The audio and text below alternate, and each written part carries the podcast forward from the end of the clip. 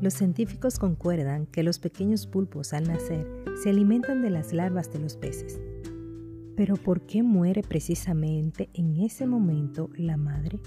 ¿No será que por el hecho de que ya no continuará con vida, ella se ofrece en sacrificio para sus crías? Es posible que este sea el primer alimento de los pequeños al nacer. Hola, soy Lady. Hoy quiero meditar en la entrega y sacrificio que se ofrece por amor.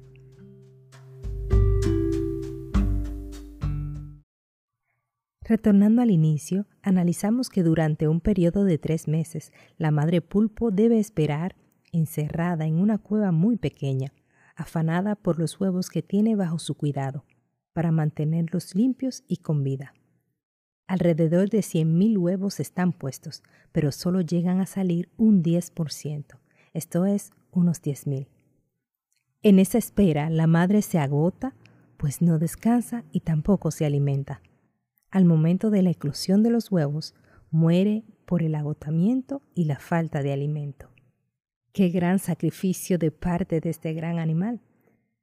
Tan solo el pensar en que tengo la responsabilidad de tantos seres vivos bajo mi cuidado y que lo daré todo hasta conseguir el objetivo de que vean la luz. Asimismo, Cristo vino a este mundo a dar su vida no solo por sus amigos, sino por toda la humanidad, pues para Él todos merecen recibir el perdón y la salvación. Lo único que necesitamos como pecadores es venir a Él y aceptarle.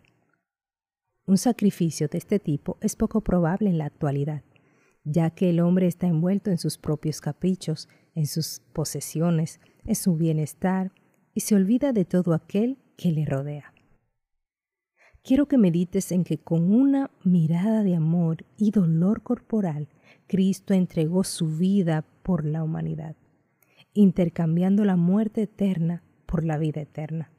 Él sufrió nuestro dolor, el castigo de nosotros fue sobre él, y por sus llagas fuimos curados. No es mera coincidencia, no es un show de Hollywood. Aquí hablamos de la entrega y sacrificio total de una vida, la vida de nuestro amado Cristo. Juan 3:16 declara que de tal manera amó Dios al mundo que entregó a su único Hijo, para que todo aquel que cree en Él no se pierda, sino que tenga vida eterna. ¿Y todo por qué? Por amor al mundo.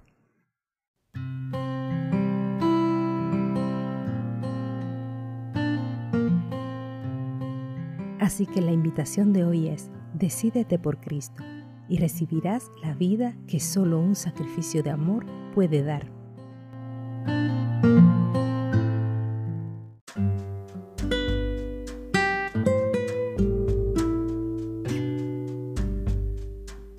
Gracias por escuchar este mensaje. Recibe bendiciones del Eterno. Recuerda cada día que hay vida plena con Jesús. Hasta la próxima.